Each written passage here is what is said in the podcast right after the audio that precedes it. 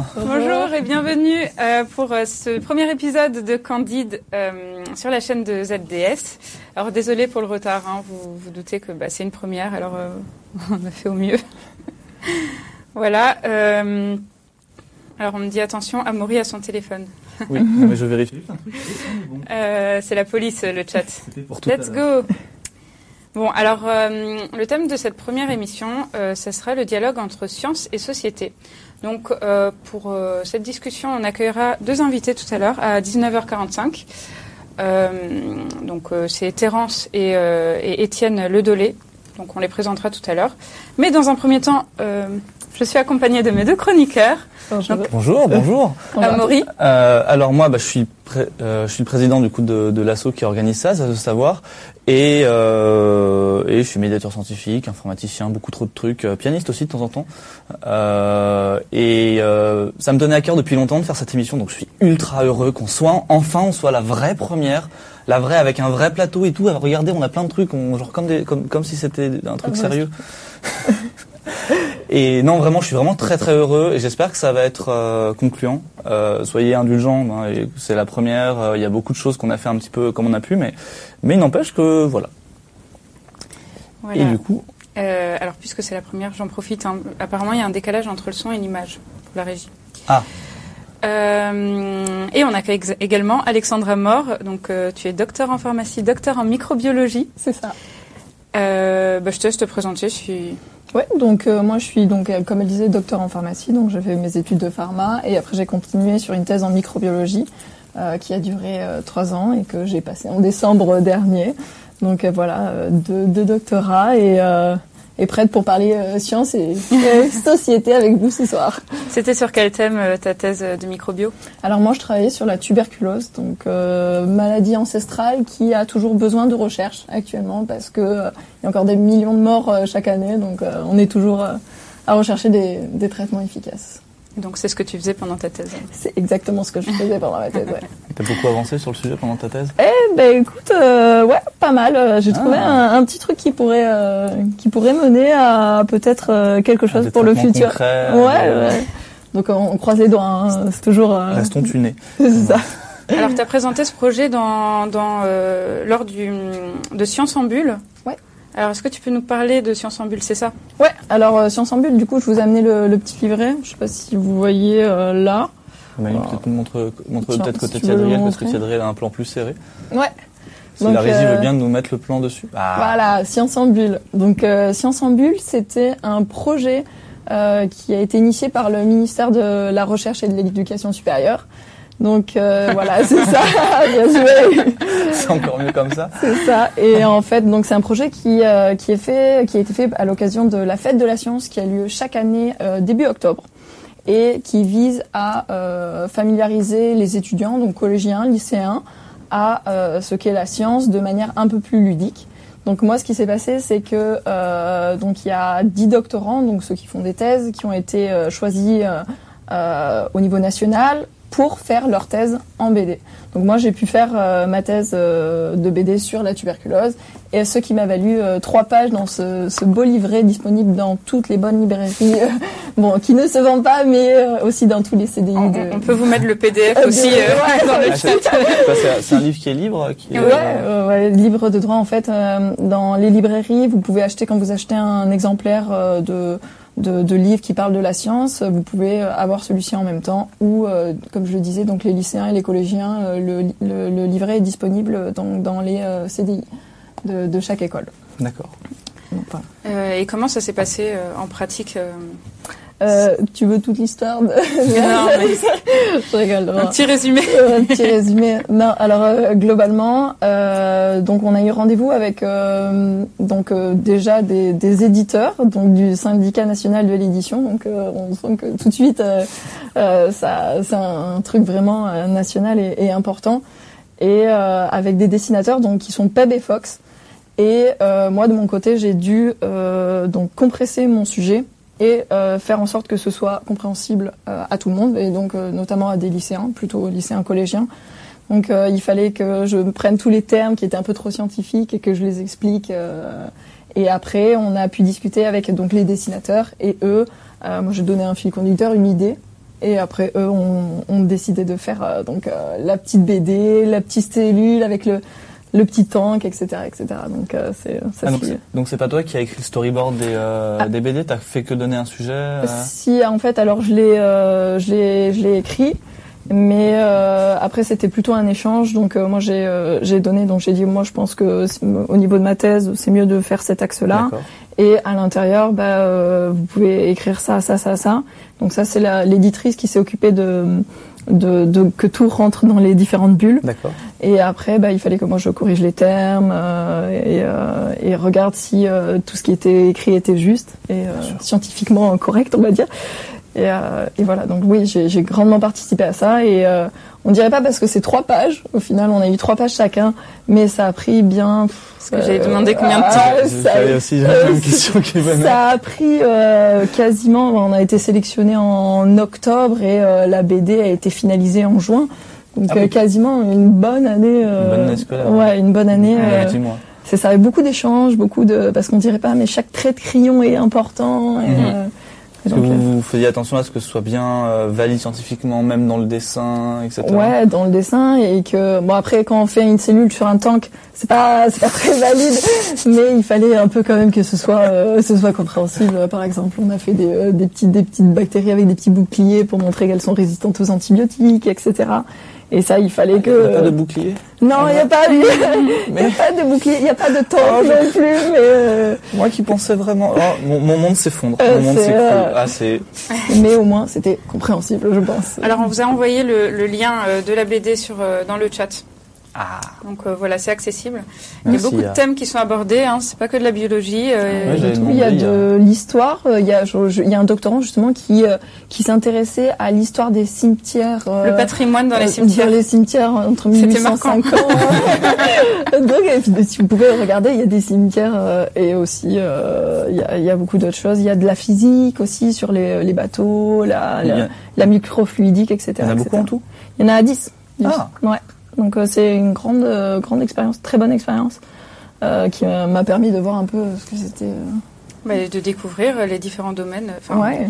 Quand, quand c'est pas notre domaine, généralement, euh, Mhm. on est étonné de voir qu'il y a, que ce genre de sujet existe. Il y a c'est des thèses qui C'est sont amusant faites. dans l'esprit, ça me fait vite fait penser au BD de Patrick Beau, euh, qui s'appelle Axolotl justement, et qui sont un petit peu dans le même esprit, mais pas, tôt, pas tant culturel, plutôt, euh, justement, plutôt culturel, moins euh, scientifique, mais où il avait pareil demandé à, euh, je sais pas, alors il y a plusieurs tomes, mais je crois que Sapton, c'est une dizaine de personnes, de, euh, de parler d'un moment historique euh, qui a été illustré par, euh, par un autre dessinateur, en plus dans le même principe en fait du coup. C'est Mm. pas la première fois que je vois des trucs comme ça. Il y avait aussi la BD de euh, avec Antoine avec Erquan Surcouf, si je dis pas de bêtises. Je suis sûr que j'ai mal dit son prénom, mais bref.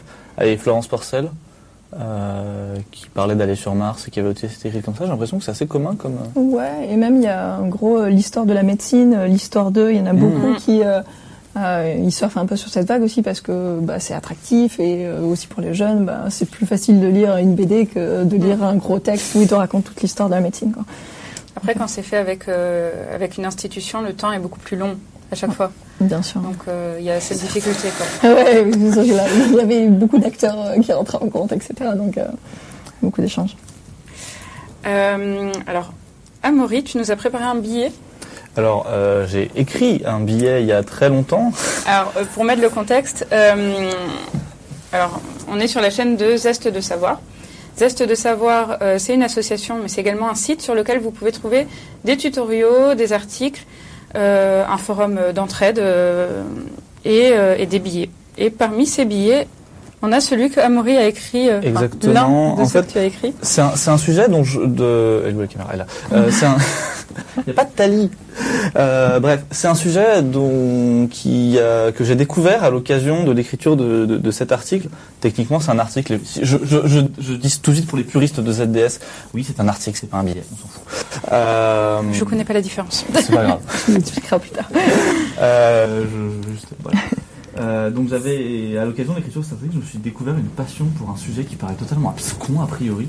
C'est- la métrologie. Qu'est-ce que alors la métrologie, c'est le fait de définir euh, de nouvelles unités de mesure, euh, ou plutôt de définir les unités de mesure qu'on utilise couramment, parce qu'on va pas tant faire des nouvelles. Enfin, ça arrive, mais là, c'était pas trop, pas trop l'objet.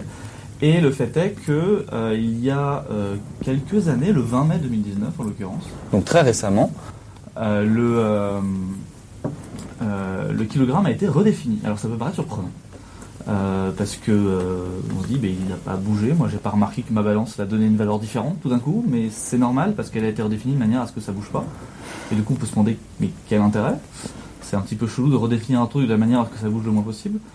Euh, et ben en fait parce que figurez-vous qu'avant le 20 mai 2019, et c'est même pas une blague, euh, le kilogramme était défini uniquement basé sur le poids d'un machin dans une chambre froide. Et c'est pas une blague. Euh, on appelle ça, alors le, vrai nom un peu plus joli, c'est le nom de kilogramme étalon. Euh, mais il n'empêche qu'on avait un truc qui pesait 1 kilo, quelque part, dans une chambre forte et froide, vraiment très surveillée, très cadrée, super euh, mesurée, tout ce que vous voulez. Et 1 kilo, c'était le poids de ce machin. Donc c'est-à-dire que si ce machin changeait de masse, bah, le kilo changeait avec, c'est un petit peu gênant. Du coup, on a redéfini ce kilogramme. Euh, d'une telle manière parce que ça dépend d'une constante fondamentale et plus euh, d'un étalon, euh, donc du poids d'un machin. Euh, cette redéfinition, ça a été fait par le Bureau international des poids et mesures, qui est dans le sud de Paris, pas, pas si loin d'ici en vrai, enfin dans, en Ile-de-France en tout cas. Et euh, ça s'est basé sur la constante de Planck. Alors, euh, tous les détails sont dans l'article euh, qu'on pourra mettre dans le dans le chat si, si quelqu'un a le lien sous la main. C'est pas très dur à trouver, cherchez kilogramme. Euh, mais pour pour faire simple, on s'est basé sur la constante de Planck parce que euh, y a plusieurs, en gros, il y a plusieurs manières de peser un, objet. On peut utiliser une balance classique qui va déformer euh, un qui va déformer un poids, enfin un truc et en fonction d'à quel point c'est déformé, ça va nous dire à quel point l'objet est lourd. Ça, c'est une méthode assez classique euh, des balances courantes. Mais on peut également euh, utiliser un champ électromagnétique et euh, plus l'objet est lourd, plus il va euh, réussir à s'enfoncer dans le champ. Le champ va pas réussir à résister. Et l'avantage d'un système comme ça, c'est qu'un champ électromagnétique, bah, ça dépend des lois de l'électromagnétisme et notamment d'un truc qui s'appelle la constante de Planck et qui qui est une constante fondamentale en fait. Enfin du moins qui l'est maintenant, mais qui ne l'était pas avant, dans le sens qu'avant elle n'était pas parfaitement fixée. Avant on cherchait à la mesurer et du coup l'astuce ça a été de mesurer de manière ultra précise cette constante là, avec plusieurs méthodes différentes. Et, euh, et dire au bout d'un moment, bah là c'est bon, on a accumulé assez de mesures, on commence à être assez confiant, donc on va dire qu'à partir de maintenant, la, la- la mesure de la constante de Planck, c'est ça. Et c'est pas autre chose. Et à partir de là, du coup, on définit le kilogramme. Et je sais pas du tout combien de temps j'ai. Euh, ça peut paraître bizarre, mais en fait, c'est pas du tout la première fois que c'est arrivé. Euh, c'est notamment arrivé déjà plusieurs fois. C'est déjà notamment arrivé pour la lumière, la vitesse de la lumière, pour être exact, euh, qui euh, initialement était quelque chose qu'on mesurait. Ça paraît logique. Euh, on mesurait la vitesse de la lumière dans le sens que bah on, regarde combien de temps elle parcourt, euh, en combien de temps et euh, euh, quelle distance elle parcourt en combien de temps, pardon, et ça nous donne une valeur. Euh, le fait est qu'aujourd'hui c'est l'inverse. Aujourd'hui on a défini la, vitesse de la lumière comme une valeur absolue, qu'on a décidé que c'était celle-là. Euh, je saurais pas la citer de tête, mais, euh, mais voilà, c'est une valeur fixe. Et on définit la seconde de la manière inverse, c'est-à-dire que maintenant une seconde c'est la distance, c'est la durée, pardon, parcourue par euh, la lumière en euh, la vitesse de la lumière euh, par seconde, en gros. Voilà. Et ce genre de, procédé, c'est quelque chose qui nous permet en gros d'être confiant quand on fait de la, mesure de manière extrêmement précise, parce que ça va absolument rien changer dans la vie de tous les jours, hein, disons-le. Parce que le kilogramme justement a été fait pour que pour qu'il bouge pas, et dans la vie de tous les jours, pour peser des légumes, bah, avoir un kilogramme étalon, ça nous va très bien. Euh, par contre, dès qu'il s'agit de faire des mesures beaucoup plus précises, beaucoup plus euh, beaucoup plus fine, vraiment au milliardième, milliardième de yardième de yardième de kilogramme, euh, là ça devenait gênant. Parce qu'en fait, on n'avait pas des mesures assez précises de ce fameux kilogramme. Et c'est un petit peu embêtant. Et maintenant, bah, et surtout, il était stocké à un seul endroit. Alors, il y avait des répliques, il y avait des copies, mais elles n'étaient pas parfaites. D'ailleurs, on suivait leur, leur variation par rapport à l'original, qui lui pesait toujours un kilo par définition à l'époque. Euh, maintenant, n'importe qui peut se faire son étalon à lui pour pouvoir comparer des choses de manière extraordinairement précise. Et, ça a donné des défis, euh, des défis physiques vraiment impressionnants.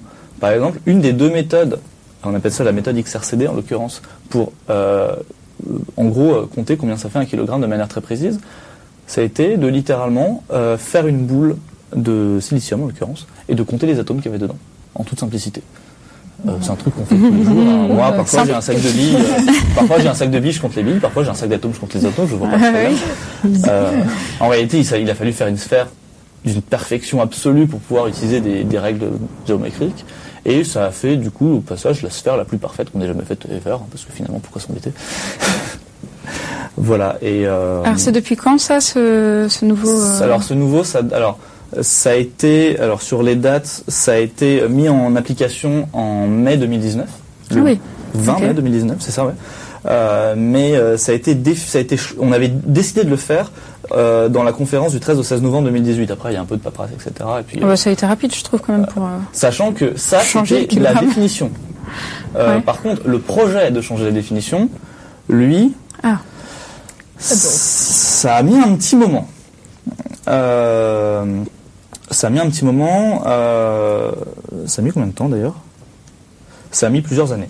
Euh, ça a mis une dizaine d'années. En vrai, euh, une, Oui, bah, dizaine, une quinzaine d'années pour, en- parce qu'en gros, le, le Bureau international des poids et mesures, il était un petit peu exigeant et c'est normal parce qu'on Mm. parle de redéfinir une unité qu'on utilise tous les jours. C'est extrêmement important que ce soit bien, bien visé, bien juste. Du coup, euh, il exigeait qu'on puisse mesurer la fameuse constante de Planck avec une, une précision vraiment très très forte par au moins trois équipes indépendantes euh, qui ont travaillé de manière totalement indépendante et au moins deux méthodes différentes qui Mm. devaient obtenir au même résultat. Et en pratique, il y en a eu cinq, euh, si je si je me trompe pas. Enfin, en vrai, il y en a eu beaucoup, mais à la fin, euh, qui commençaient à converger bien, il y en a eu cinq. Euh, J'essaie de retrouver euh, si j'ai le truc. Je l'ai pas. Tant pis. Euh, C'est pas grave. Et euh, et du coup, on a maintenant, on a on a réussi à le faire. On a réussi à fixer une valeur que je peux vous citer si vous si vous y tenez. Euh, mais euh, je pense que tout le monde l'aura oublié au moment où je l'aurais dit. Mais du Fini, coup, ouais. la valeur de la constante de Planck, c'est 6,626 070 15 fois 10 Ah, puissance moins 70. 34 joules seconde. Euh, oui, je dis 70 ou 70 de manière totalement aléatoire. Euh, tout le monde me fait la remarque. Pas Désolé, belge, c'est comme ça. Voilà ce qu'on a retenu. Juste influencé par des amis suisses et des Ah, amis belges avec qui je fais, je, que je fréquente beaucoup trop. Et voilà. Et il y a eu euh, donc il y a eu trois. Euh, alors je sais pas si je peux trop le montrer à la caméra. Alors, euh, Ce c'est un petit peu ambitieux. Vous verrez rien. Allez voir sur l'article. Euh, mais tout à la fin, vous Le- avez un schéma avec une bande verte et euh, vous voyez les trois valeurs de, enfin les quatre pardon valeurs de euh, de la constante de Planck dans cette bande verte. Euh, Le lien de l'article est dans le chat. le Euh, lien de l'article est dans le chat. Merci petit moté. Voilà. Donc c'est un article euh, que tu as fait avec. C'est un article euh, que j'ai coécrit avec euh, Ahabou, qui est un membre de Savoir, Mm. qui est très prolifique, et notamment sur les articles en physique, en électronique et, et ce genre de choses. Euh, et souvent, ce qu'il fait, c'est très cool d'ailleurs. Donc, c'était un plaisir d'écrire cet article avec lui. Euh, D'autant plus que c'était, de manière générale, quelque chose d'ultra satisfaisant au-delà même de cet article, parce que euh, ce jour-là, c'est le jour où on s'est totalement débarrassé de tous les talons, dans toutes les unités, en fait. C'est-à-dire, je vous avais parlé du fait qu'il y avait un kilogramme étalon, dont on s'est débarrassé. Et il est où cette. euh, Bah, il- non, il, existe toujours, mais on s'en sert plus, quoi. Il est dans un musée, quoi. Alors, en fait, il est pas dans un, il est pas dans, en fait, il a pas bougé. Ah, bah, il a- Euh, on le, laisse là, quoi. En fait, parce qu'en fait, on continue de l'étudier parce que ça nous permet d'étudier comment il se, comment il s'altérait avec le temps, comment Ouais. il changeait avec le temps, et du coup, d'améliorer des précisions. Euh, Qu'est-ce que c'est comme. euh, Tu dis Euh, un truc. Tu sais ce que c'est? Euh, oui, je sais ce que c'est. C'est un, ça ressemble à ça, un truc comme ça, Un petit truc pointu là. un petit truc pointu là. Enfin, c'est vraiment un, poids, genre un cylindre quoi. Mais en Un quelle cylindre. matière Et il est en, alors de mémoire, il est en platine. Euh, je vais vérifier pour pas vous dire de, de bêtises, mais de mémoire, il est en platine. On t'aime, Abou. Euh, Il y a des déclarations d'amour. Et euh, mais euh, et euh, dans une matière euh, qui est une matière extrêmement stable. Pardon, euh, un alliage constitué de 90% de platine et 10% d'iridium. Euh, ce qui permet d'avoir, en gros, ça, ça fait que c'est quelque chose de dur, de résistant à l'altération, de résistant à la corrosion. euh, parce que, bah, si ça bouge, le kilogramme bouge, donc c'est un petit peu gênant. Ah oui. Donc euh, on s'arrange pour que ça ne bouge pas, Mm, au ouais. moins à l'époque. À l'époque, maintenant c'est plus le cas. Mais pendant longtemps, par exemple, il y a eu un le, le mètre était défini comme étant la longueur d'un objet euh, physique, une barre de, je crois, de platine aussi, si je dis pas de bêtises, mais vérifier, qui était qui était stocké pareil de manière sécurisée. C'est plus le cas aujourd'hui puisque maintenant c'est défini grâce à euh, grâce euh, à la tierce partie de je sais plus quoi du euh, j'ai oublié la définition du mètre en vrai. Euh, mais bon bref, c'est défini à partir d'un truc. Précision, on adore. Alors il y a une question dans le chat, mais je pense qu'on n'aura pas le temps d'y répondre. Ouais, je dis toujours. Donc ça s'appelle une constante, mais la constante de Planck changera-t-elle jamais?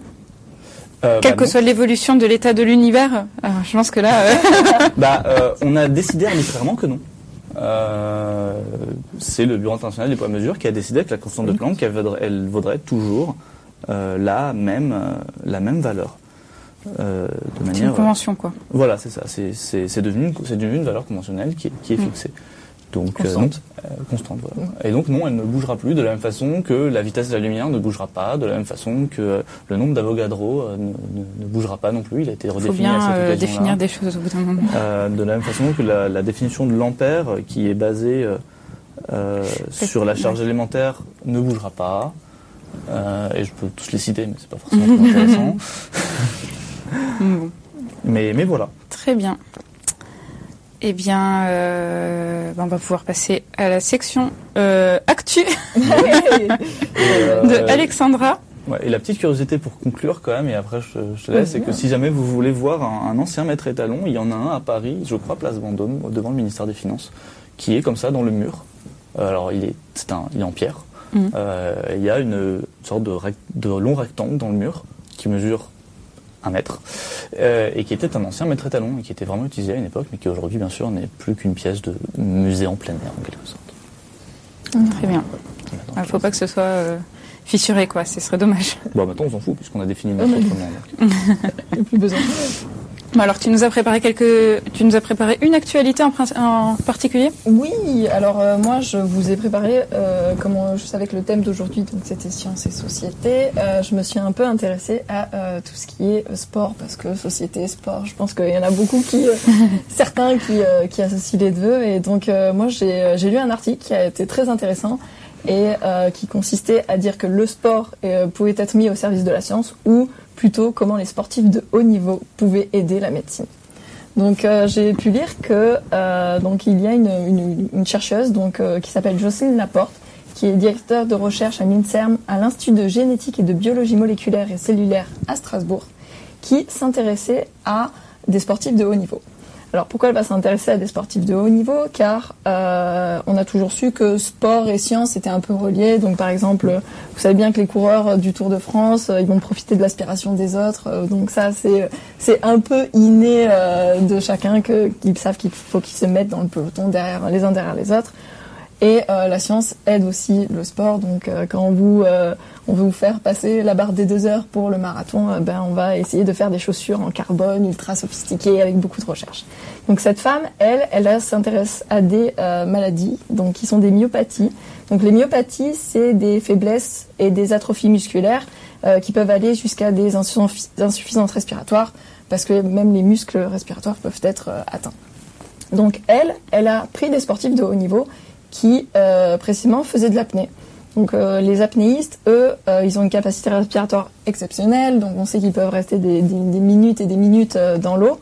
Et donc elle, elle a pris une trentaine de, sportifs de haut niveau, donc des apnéistes, et elle s'est intéressée à leur génome, donc leur ADN.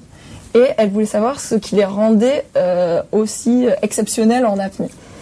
Et donc, euh, donc elle a séquencé les ADN de, des gens. Donc sur l'ADN, il y a des gènes et les gènes vont donner des protéines. Ces protéines, elles vont avoir euh, des, euh, des, fonctions dans l'organisme et vont permettre aux cellules de bien fonctionner et que l'organisme fonctionne euh, ensemble. Ces gènes, ils peuvent être différents d'un individu à l'autre. On appelle ça des polymorphismes. Donc il y a un gène, par exemple, moi j'ai un gène A1, toi tu vas avoir un gène A2. Donc la protéine, soit elle peut être la même, soit elle peut être différente. Et euh, on connaît bien ce, genre de, de, dans les gènes. Par exemple, euh, les maladies comme la mucoviscidose sont liées à des, euh, des, variations des gènes qui font que la protéine est pas fonctionnelle et les gens vont du coup avoir trop de mucus dans les poumons, etc. Donc elle, elle s'intéresse à ces, apnéistes et elle va chercher des gènes qui pourraient montrer que euh, ils ont une capacité euh, respiratoire plus, plus euh, supérieure à la normale, ou leurs muscles sont, sont beaucoup plus aptes à avoir euh, recevoir de l'oxygène, etc.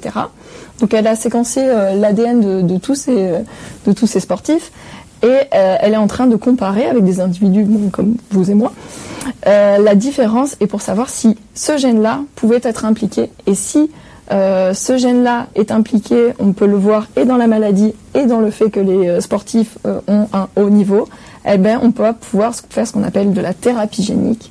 Et là, c'est très important et c'est pour ça que je vous parle de aider la médecine.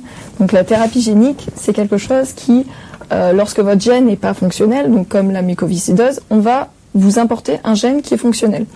Donc dans une cellule cible, et comme ça, votre protéine qui n'était pas fonctionnelle à la base, elle va pouvoir l'être. Et donc ici, elle, ce qu'elle veut rechercher, donc ce sont ces gènes-là qu'on va pouvoir, euh, qui, qui posent problème en fait, et qu'on va pouvoir euh, cibler en thérapie pour pouvoir euh, aider les gens atteints de, donc de myopathie et de, faiblesse musculaire. Donc là, j'ai trouvé que le, le sport, donc les sportifs peuvent aider aussi euh, la science et la médecine. Mmh. et, euh, et la santé et, et tout, tout, tout ça quoi.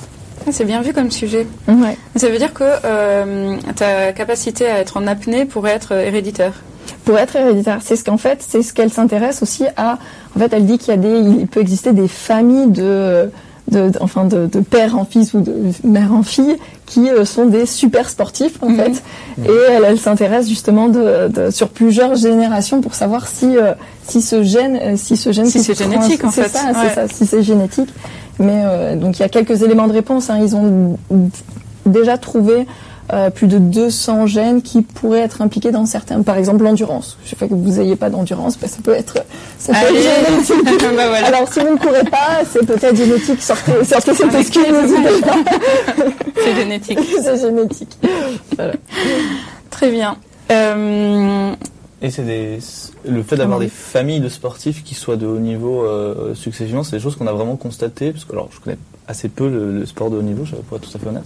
Donc c'est quelque chose qu'on constate vraiment. Il y a des gens dont les enfants sont des bons sportifs, etc., etc. Ouais, souvent. Bah, en fait, oui. C'est fréquent euh, C'est fréquent. Genre, je sais pas si c'est fréquent, mais euh, souvent on prend les patients des parents et euh, euh, comme euh, je- enfin les gens qui sont entraînés par leurs parents, il y en a beaucoup parce que Mm. eux-mêmes étant anciens sportifs euh, connaissent un peu le, le milieu. Mais euh, c'est vrai que c'est euh, ça existe des dynasties. Euh, Parce que j'imagine qu'il faut aussi faire attention à des biais du genre, euh, si nos parents sont grands sportifs, ils vont nous entraîner très tôt, et du coup, euh, oui. euh, ça peut aider aussi, Alors, bien sûr, il faut mettre tout dans le concept que quand, quand est-ce que la génétique ne fait pas tout. C'est pas parce que vous avez des grandes capacités pulmonaires, si vous les utilisez pas à bon escient ou si vous les utilisez pas du tout. Par exemple, si vous ne euh, respirez pas du tout. Et si vous, enfin, je veux dire, lors de, lors de courses, euh, si vous faites pas des marathons, etc., c'est sûr que euh, si vous entraînez pas pour, il va pas y avoir un... Voilà. euh, Est-ce que tu sais s'il y a déjà des hum, thérapies géniques qui ont eu, euh, qui ont été effectuées et qui ont fonctionné Oui, euh, alors euh, c'est encore depuis quelques années ça se développe. Il y a beaucoup d'essais cliniques, donc il y a beaucoup de molécules qui sont en train d'être testées sur des petits groupes de patients. Et justement, je vous parlais de la mucoviscidose et il y a des médicaments qui sont sur le marché et qui peuvent aider en- à améliorer le, le devenir chez les enfants de 12 ans, par exemple. Alors c'est pas euh, c'est pas tout noir tout blanc. C'est Mhm. pas si vous prenez ça, vous allez être guéri de la mucoviscidose, mais ça peut vous aider dans votre développement euh, futur. Justement, ouais, ça existe. Euh, eh bien, on est dans les temps. Allez. Est-ce que, euh, On est dans les temps, vraiment, mais incroyable. est-ce qu'on a nos deux invités euh, en régie si On on a a les deux deux. Ah, mais C'est génial. On a eu Bon, alors, euh, je vous propose une petite pause de 5 minutes, le temps d'accueillir nos invités, et on se retrouve Ah, tout de suite. On a vraiment rattrapé le retard. on a rushé la première partie. Suite. Ah, c'est mieux.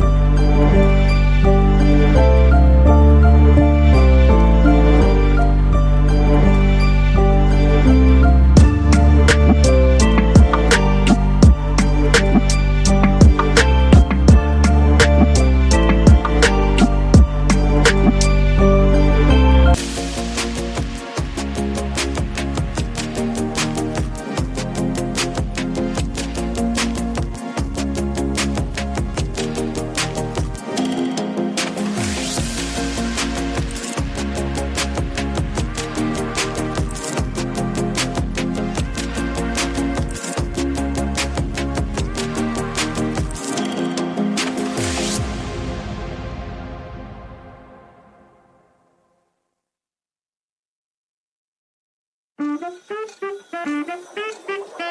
you.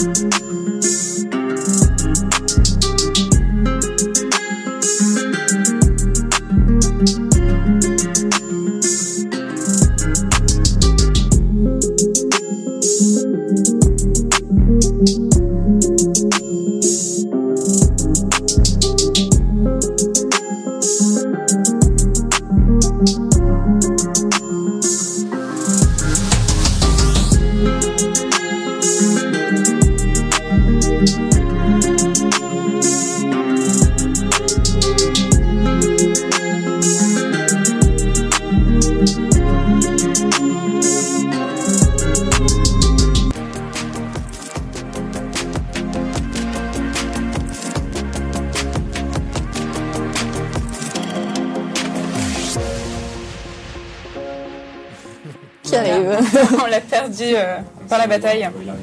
Il arrive, il arrive. Ouais, tant pis. Je sais pas si on nous entend là. Non, Ah oui, moi, je- vous m'entendez normalement. Oui, toi on t'entend. Mais t'es pas là. Bon, euh, Il est où Pas là donc euh, non, on n'est pas en retard, euh, pas du tout. C'est pas vrai.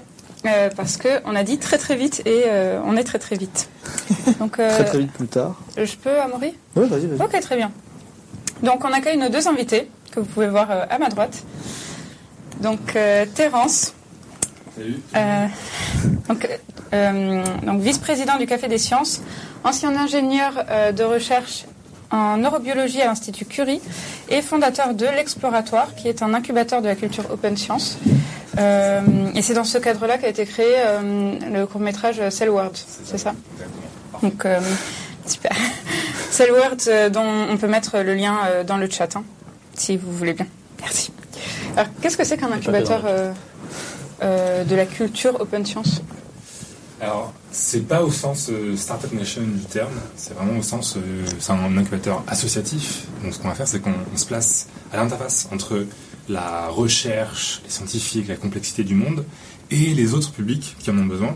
Donc, les médias, peut-être plutôt euh, Étienne qui va en parler, et euh, le grand public, euh, les entreprises, les centres d'art, les musées, etc. Pour euh, vulgariser les sciences, mais en étant vraiment au plus proche de la recherche. D'où le côté open science, qui est important pour nous. Mais Mm, ça reste associatif. Voilà. D'accord. Et, euh, et donc à ta gauche, on a Étienne euh, Ledelay, qui est journaliste scientifique, qui a travaillé notamment pour euh, le magazine Sciences et Santé de l'INSERM, Sciences et Vie, euh, pour l'Esprit Sorcier, et aujourd'hui, tu es rédacteur pour le CNES. Euh, et cofondateur euh, de, de- du Sense of Wonder, qui est une chaîne euh, YouTube de vulgarisation des sciences de l'univers. Oui. C'est bon? J'ai tout bon? Yes Il y a tellement de trucs à dire que c'est le C'est bon, j'ai fait mon taf. genre de personnes politiques qui ont tout fait dans leur vie. Ouais. Pas du tout. Non, j'exagère. Euh, bref. Donc, euh, Sense of Wonder et, euh, et, et le, le- le court métrage Cell World, ce sont deux, deux initiatives qui ont le, le point commun de, de mettre en valeur l'émerveillement, d'utiliser l'émerveillement pour intéresser les gens aux sciences. Donc c'était euh, c'était volontaire, c'était un, un outil en fait. Pour vous, l'émerveillement c'est un outil pour euh, que les gens euh, bah, quoi s'intéressent aux sciences? Oui. Je, je sais pas. Oui, je, je vois ça un petit peu comme un outil, comme une, un outil de, de médiation, médiation scientifique. En fait, euh, par rapport à, à quelque chose, j'ai l'avantage en, faisant les, sciences de l'univers sur le Sense of Wonder et dans mon travail euh, de, d'avoir un milieu, le, spatial, l'astrophysique notamment, euh, ou l'exobiologie par exemple, qui qui évoque beaucoup de d'i- d'immensité en termes de- d'espace, en termes de temps aussi, des, des âges géologiques, tout ça. Et ça, il y a une curiosité de la part du public par rapport à, toutes, à, certaines questions existentielles. Euh, et, euh, et en tant que scientifique, on essaie justement bah, d'y répondre, d'apporter euh, des éléments de réponse avec, avec oui, notamment, notamment la science-fiction, je trouve, parce que le sense of wonder justement vient d'une d'une expression de science-fiction qui signifie le sentiment d'émerveillement. Et euh, je trouve qu'il y, y a une, en particulier à une époque, euh, une, une recherche de ce sentiment de, de, de satisfaction, de curiosité, de, de prise de recul, euh, de sentiment de vertige, euh, grâce soit purement à la science-fiction, euh, de, euh, sur l'immensité de l'univers, ou alors de façon plus, plus pragmatique sur les sciences, sur les, l'émerveillement par la découverte scientifique et technologique. Euh, donc la, science-fiction a été très riche en la matière et, euh, justement sur le Sense of Wonder, on, fait en sorte d'utiliser ça pleinement euh, pour oui pour susciter l'émerveillement des gens et les intéresser à ces sujets-là. Même comme ça, même s'ils n'ont pas forcément tout compris, parce que parfois ce sont quand même des sujets d'astrophysique assez poussés, ils ressortent avec un sentiment d'avoir euh, euh, d'avoir compris, d'avoir apprécié, d'avoir d'avoir reçu quelque chose. euh, de, euh, je trouve que c'est toujours euh, euh, gratifiant d'avoir euh, euh, d'avoir le sentiment d'avoir appris quelque chose. Et donc même si même si on, même si on comprend pas tout, avoir avoir eu ce, ce petit ce, petit plus en fait, je trouve que c'est quelque chose qui qui est plaisant et qui fait que éventuellement on y reviendra plus tard. la prochaine fois qu'on croisera ce, sujet-là, ça nous semblera plus familier. Alors ça, c'est possible avec les sciences de l'univers, mais est-ce qu'on euh, peut susciter cet émerveillement pour toutes les sciences? Ça dépend des sciences, effectivement. Ça peut être plus compliqué. Je trouve que la biologie s'y prête quand même très bien, parce que c'est quelque chose qui nous, qui nous concerne, qui nous touche assez, euh, assez facilement. Mmh. Euh, mais euh, après, euh, par exemple, avec la chimie, on peut faire, on peut faire déjà la biochimie, qui pareil nous concerne aussi, où on peut, on peut miser sur le côté très visuel de, de la chimie pour faire. D'ailleurs, Brissicor, pour ceux qui connaissent Brissicor, tout à fait, qui, est un, qui est ouais, qui est, un, qui est un ami et qui est un, qui est aussi un, qui est chimiste, enfin technicien, mais bref, on s'en fout, utilise beaucoup l'émerveillement pour donner des, des, des bonnes, enfin pour impressionner, pour, pour avoir cet effet waouh finalement que vous utilisez un peu aussi d'ailleurs j'ai l'impression dans vos, dans vos productions. Euh, en tout cas si vous si, si, pas, si c'est pas conscient ça marche chez moi. euh, voilà. Et euh, alors Terence, euh, pour, vous utilisez donc comme un levier, mais pourquoi pensez-vous avoir besoin de ce levier pour intéresser les gens? Ah ouais, le levier, le levier des émotions, euh, que nous on utilise beaucoup, on en parlait, euh, c'est parce qu'on pense que aujourd'hui, juste donner l'accès à la connaissance, ça suffit plus du tout. Et on a un vrai, euh, une vraie limite qui est le modèle déficitaire, dont on parle beaucoup aujourd'hui dans les sciences euh, du partage de l'information, où on se voit, ce, ce, modèle déficitaire dit que ça va parce qu'on ajoute de plus en plus de connaissances et qu'on ajoute de plus en plus l'accès à cette connaissance-là, que les gens vont forcément bien l'utiliser. Et aujourd'hui, on voit avec les sphères complotistes, conspirationnistes, que ce sont eux qui vont chercher le plus d'informations, qui s'intéressent le plus à avoir des informations, etc. Et ça suffit pas forcément à, à être dans la vérité ou pas. Et donc du coup, on a été voir plutôt du côté de l'émotion, donc ce fameux euh, émerveiller pour sensibiliser, qui euh, fait aussi voilà, euh, plein de choses intéressantes puisqu'on va chercher aussi plutôt dans l'inconscient, peut-être des choses qui sont quasiment du, du neuromarketing, mais il faut aussi avoir, euh, faut oser l'utiliser, surtout à, pour des bonnes choses.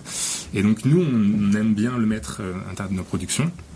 Comme ça, on pense que euh, le fruit de la recherche, on peut le valoriser d'une autre manière de montrer que les images que nous on montre, euh, par exemple dans le documentaire, Cell Words, vont être, euh, elles peuvent s'allier, voilà, quand on parle d'émotion, c'est qu'elles vont s'allier à une narration qui va être plus philosophique, peut-être plus introspective, à une musique qui va porter euh, tout ça, etc. Et donc on est plus loin que juste ouvrir et partager une connaissance, mais on va vraiment avoir toutes sortes de, de packages, de paquets cadeaux autour pour la rendre plus comestible, la rendre, enfin, mmh. que les gens aient plus envie de la consommer, quoi. Ouais. Euh, alors, euh, je peux Bien sûr. Ok.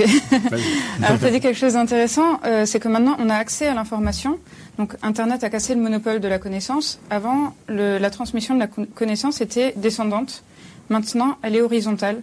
Est-ce que euh, vous pensez que c'est positif? Euh, Je ne sais pas qui veut... Oui. On se fait une balle euh, l'un après l'autre. Euh. on va faire ce euh, oui, tout à fait. Je trouve que en, justement, par exemple, j'aime beaucoup Wikipédia.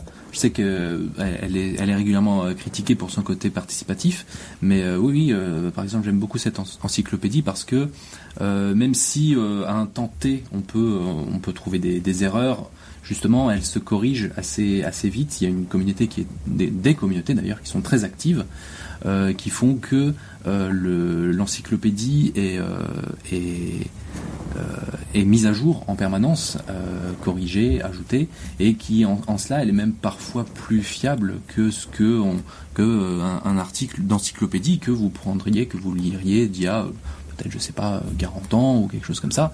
Les savoirs ont évolué et Wikipédia rend compte de ça et, d'ailleurs toutes les, modifications sont vérifiables.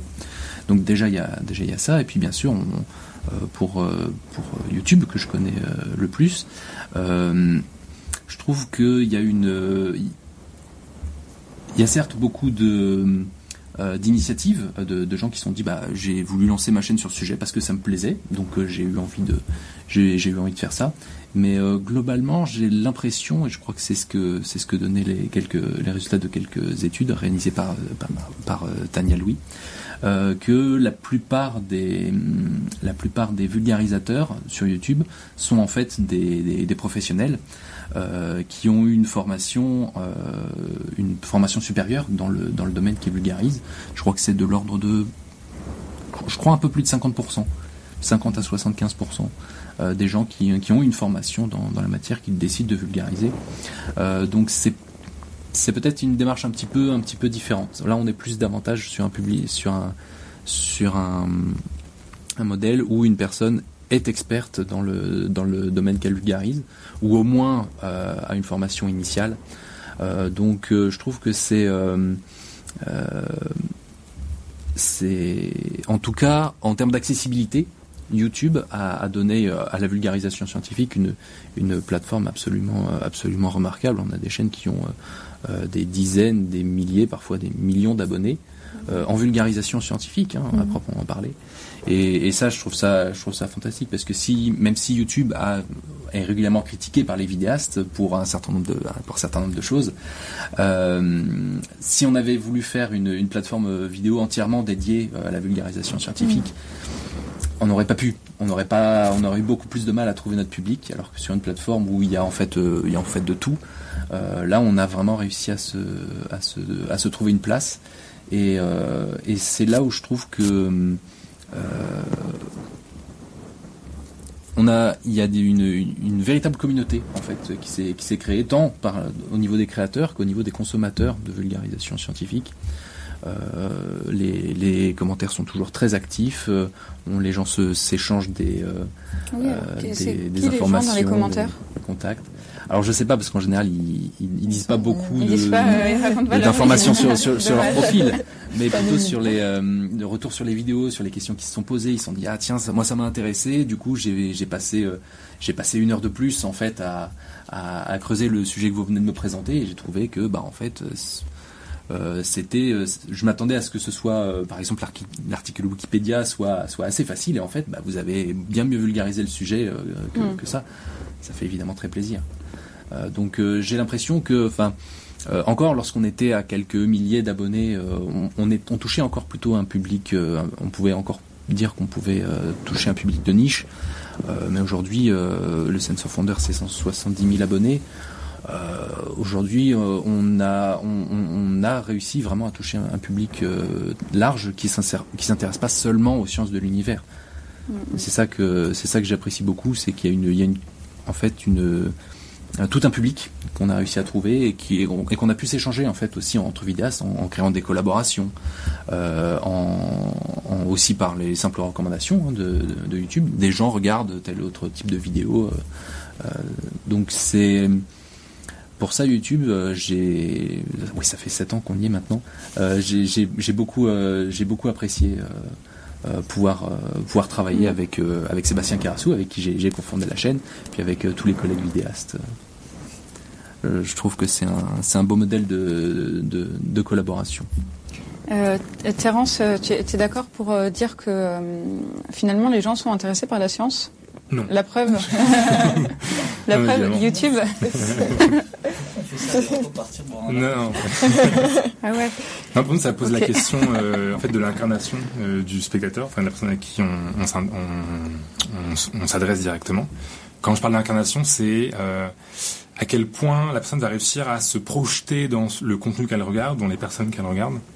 Parce qu'aujourd'hui, on voit bien qu'une des fractures aussi par rapport à la science et à la recherche, c'est que les lieux qui sont associés à la recherche, je sais pas, l'université, un institut de recherche, etc., voire même la des sciences, peuvent paraître distants pour certains publics. Et du coup, on a, même s'il y a des, des, initiatives au sein de ces structures-là, eh ben, elles ont du mal à aller plus loin, etc.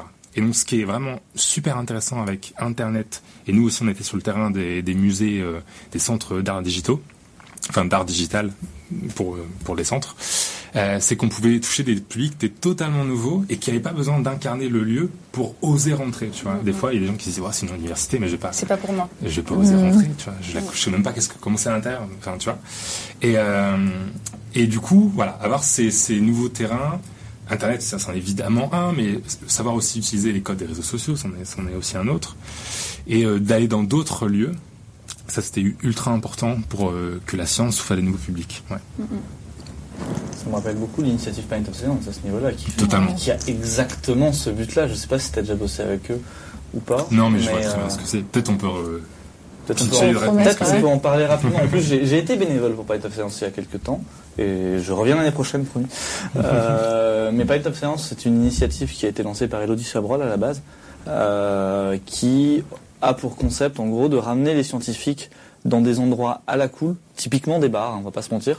Euh, D'ailleurs, c'est pour ça que, d'où le nom Pint of Science. Hein. Voilà une, Une pinte de une science. pinte de science, Ouais. littéralement. Ouais. C'est un concept anglais à la base qui a été exporté en France, puis dans une trentaine d'autres pays maintenant. Mine de rien, ça, ça commence à être gros ce machin.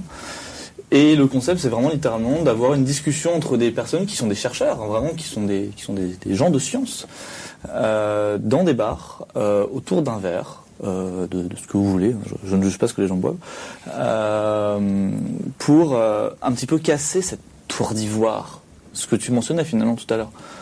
Ce côté un petit peu, Ouh, c'est des chercheurs dans des labos froids. Je vais pas rentrer, c'est pas pour moi. Bah peut-être que si en fait, et au moins ça permet d'avoir d'avoir un discours direct et de voir que les chercheurs c'est des vrais gens en fait. Faut, faut pas croire. Donc c'est ça Pint of Science. Et euh, c'est annuel, c'est un festival tous les ans à, à- sur trois jours seulement. C'est pas quelque chose de continu, c'est vraiment ponctuel. C'est typique, enfin c'est trois jours, trois, euh, trois jours en mai, un lundi, un mardi, un mercredi en mai. Euh, et euh, et c'est partout en France. Il y en a probablement près de chez vous, clairement. Disons, disons-le. Statistiquement, euh, alors si, si vous habitez au fin fond de la Creuse, je dis pas. Et encore, parce qu'il y a, il y en a à Limoges, mais euh, c'est vrai. Il y a une fac de pharma à Limoges, une fac de médecine, donc ce sont, c'est une grande ville. Voilà, c'est mes critères pour connaître euh, les grandes villes. Une fac de pharma. Euh, mais pour revenir sur le euh, c'est pas pour moi, alors en préparant l'émission, j'ai découvert l'existence d'un d'un classement international qui s'appelle le, le classement Teams. Je sais pas si vous connaissez. Euh, c'est en gros on évalue. Non, T-I-M-2-S, je crois. Euh, le principe, c'est euh, d'évaluer le niveau en mathématiques et en sciences de manière générale des élèves à la fin de, hum, à la fin de l'enseignement obligatoire de chaque pays. Et les Français en étaient avant-dernier, avant le Chili, au monde. au monde. Au monde. Hein. Et c'est-à-dire qu'il y a- voilà, il y avait, il y avait toute l'Europe euh, au-dessus. euh, ah oui, bah, les pays asiatiques sont loin Ouais, au-dessus. Et euh, donc je me suis un petit peu intéressée à ça et en fait euh, je me suis rendu compte qu'en France, euh, à la différence de beaucoup d'autres pays, on n'a pas de club scientifique à, à côté de notre enseignement global. Donc en fait, ils ont fait quand même des sondages auprès des, des élèves à la fin, enfin à la fin de leurs études pour voir s'ils étaient intéressés par les sciences. Et oui, ils étaient intéressés par les sciences, mais simplement ils les ont pas apprises autant que bah, qu'il aurait fallu pour être plus intéressé euh, par la suite.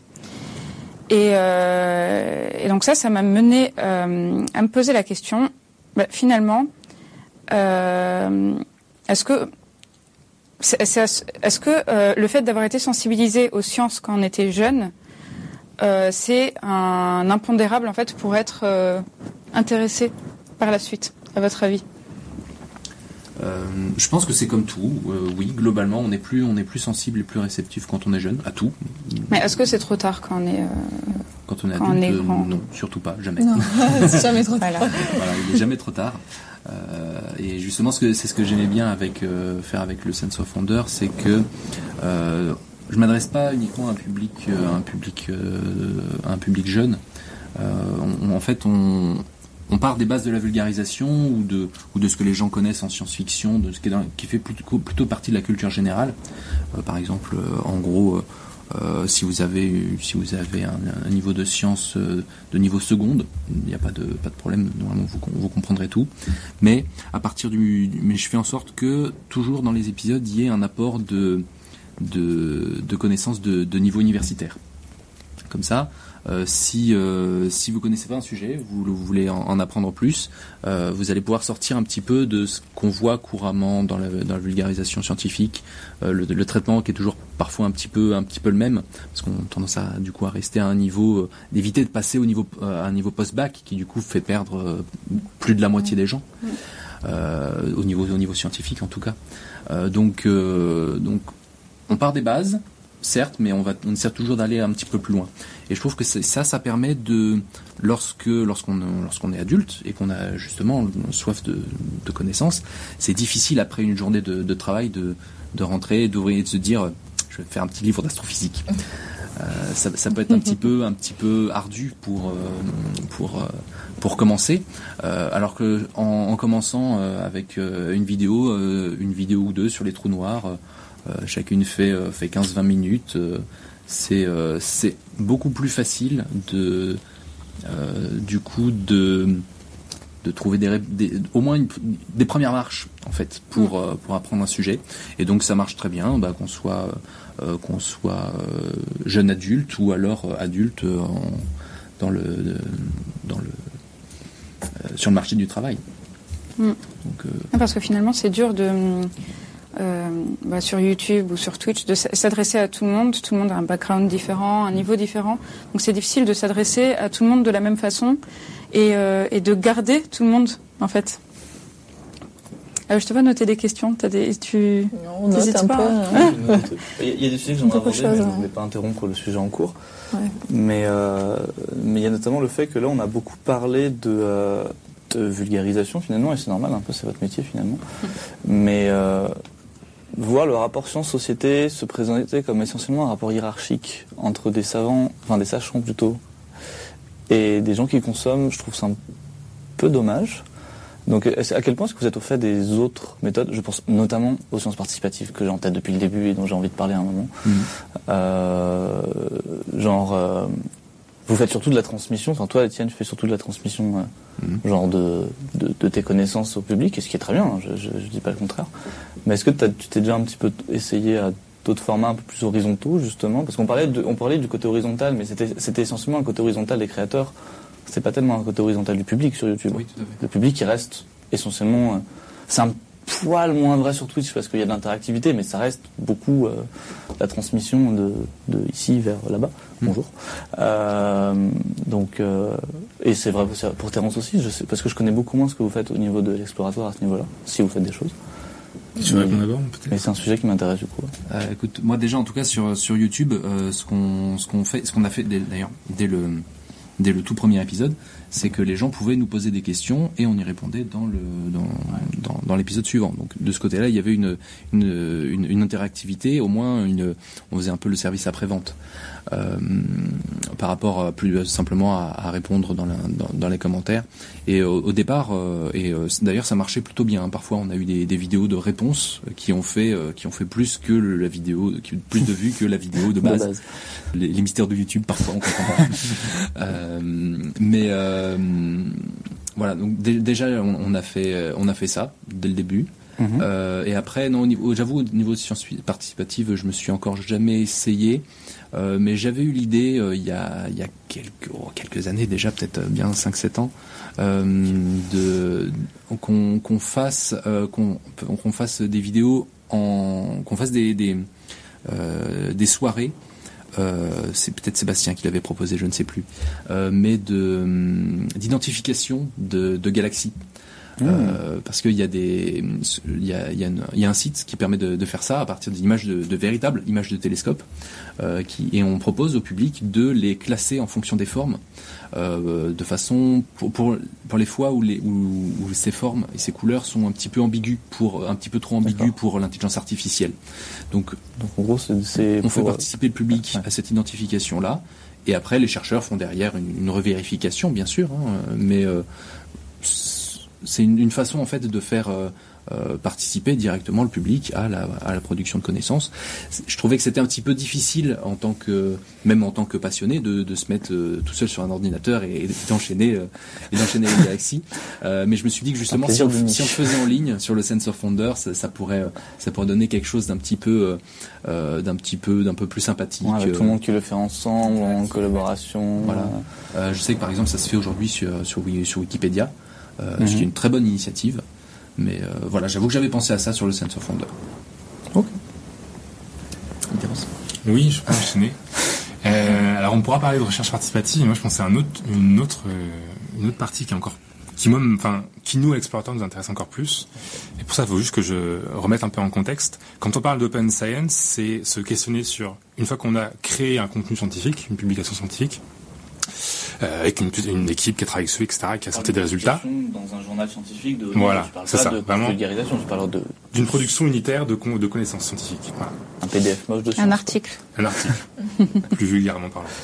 Euh, et en fait, on se pose souvent cette question-là de l'open science en aval de cette production de connaissances. C'est-à-dire qu'on va se dire comment on la partage, comment on rend les données ouvertes, comment on a du, des logiciels open source, etc. Enfin bref. Et on, se- et on se pose plus rarement la question de l'amont de la production de connaissances. Donc évidemment, les recherches participatives en font partie, mais pas que. Et nous, explorateurs, ce qu'on fait, c'est qu'on travaille sur un... Donc on est en train de le faire, donc là je le, je le je le spoil. On est en train de faire un poster de l'open science pour essayer de justement montrer quelle est la phase en aval et en amont. Et en fait, en amont, au-delà de faire participer les citoyens et citoyennes par ces recherches participatives, il y a aussi la question juste du choix des sujets et des orientations de la recherche, qui est la question en fait de la démocratie scientifique, qui nous, nous intéresse particulièrement et qui est aussi euh, centrale par rapport à l'open science, des sciences ouvertes. Euh, donc cette question de euh, si euh, les gens qui doivent prendre les décisions sont ceux qui auront à les subir, qui est un peu la base de la, démocratie, dont la, enfin, d'une démocratie scientifique, eh ben, il faut voir à quel moment on peut inclure les citoyens dans ces prises de décision. Euh, Est-ce que si on va voir quelqu'un dans la rue et qu'on lui dit, bah, il y a toutes ces recherches-là qui se font aujourd'hui en France, est-ce que celle-ci, bah, elle te paraît aussi pertinente que l'autre, par exemple? Et peut-être, encore une fois, c'est juste une expérience de pensée, t'as des gens qui vont se dire, bah là, une recherche sur le cancer, ça me paraît plus intéressant qu'une recherche sur la dynastie médiévale de je sais pas quoi. Sans faire de jugement entre les, différentes sciences. Mais euh, c'est juste, nous, on propose cette expérience de, pensée parce qu'on pense qu'il y a des choses à faire, et comme ça, ça nous permet d'aller beaucoup plus loin que juste la vulgarisation et l'ouverture des sciences, qui est ultra importante. Et même, ça me permet de faire une sorte de, de boucle, de cercle, parce que plus on va vulgariser, plus on aura sûrement des citoyens et citoyennes qui vont être capables de comprendre les sujets et peut-être d'émettre un avis dessus. Voilà. Et pas juste de dire, ah bah ça, ça me dépasse, je sais pas quoi en dire, euh, je sais pas trop pour ou contre. C'est marrant parce que, en fait, euh, pendant que tu racontais ça, je, je me suis rappelé que à l'Institut Pasteur, euh, ils nous font des articles. Enfin, pour les donateurs, ils leur envoient une petite lettre où ils vulgarisent les sujets, etc. Et les donateurs peuvent choisir leur thématique préférée. Bah, génial, c'est exactement Voilà, ça. Et c'est exactement ça. Mais euh, bah, maintenant, je comprends pourquoi Alors, on voit que fait. c'est les gens qui ont de l'argent là qui choisissent, mais c'est déjà pas mal. C'est un début. ouais, c'est ceux qui financent euh, la Ouais. recherche, quoi. Mais euh, du coup, j'ai oublié ma question. Oui, si. du coup, ça m'a fait penser au, au- quand on vulgarise la science, quand on, on, on parle de sujets scientifiques, généralement, on parle des résultats, mais on parle rarement de la recherche. On parle rarement de, du temps de la recherche, de la démarche scientifique qu'il a fallu avoir pour arriver à ces résultats. Et euh, bah là, pendant la crise sanitaire, on a bien vu qu'on attendait des résultats immédiats. Euh, Est-ce que c'est plus virulent? Oui, non. Je veux la réponse tout de suite. Mais que font les chercheurs? Pourquoi on n'a pas la réponse? Bah, Les chercheurs, ils cherchent. Et c'est vrai qu'on ne parle euh, jamais de ce temps long de la recherche. On est dans une culture de l'immédiateté. Et, euh, et c'est difficile, en fait, de- de- d'expliquer cette démarche scientifique. Parce qu'en fait, euh, comment Enfin, Oui, les gens attendent. euh, Moi, petite anecdote, euh, donc euh, je travaille aussi à l'Institut Pasteur. Et bêtement, on doit traverser le campus et on doit traverser la rue. Et pendant la crise du Covid ou l'après, quand tout le monde cherche un vaccin, on s'est fait arrêter par des gens qui nous ont crié euh, vous, faites quoi? Vous travaillez pas, etc. Alors que c'est vrai, justement, les- même si bon, moi je travaillais pas sur ça, mais ils attendent, les gens, ils attendent vraiment euh, à tout de suite, tout de suite la recherche, etc. Quoi. Donc, oui. euh, alors qu'en fait, ça cherche tout le temps. ça ouais. cherche, on est, ça prend, ça prend beaucoup de temps, quoi. Mais euh, c'est difficile et c'est vrai que euh, je sais pas si c'est euh, si c'était aussi classique que ça avant que des scientifiques aillent sur, le sur un plateau pour dire bah ça, on ne sait pas. On cherche, mais on ne sait pas pour l'instant. Voilà ce qu'on sait, voilà ce qu'on sait. Mais la réponse à cette question-là précise, on l'a pas. Parce que finalement, on a besoin de donner des réponses avec Internet. Enfin, j'ai l'impression que... Voilà, c'était une petite réflexion comme ça. J'aimerais revenir sur ce que tu disais tout à l'heure sur le choix démocratique des sujets de recherche. J'aurais deux questions là-dessus. Euh, je commence. Ouais, j'aurais deux questions là-dessus. Euh, déjà, est-ce que c'est un sujet que vous, vous voyez que à votre niveau local ou c'est quelque chose que vous aimeriez carrément passer à un niveau quasiment politique finalement Genre, euh, quitte à aller à l'Assemblée ou j'en sais rien, whatever.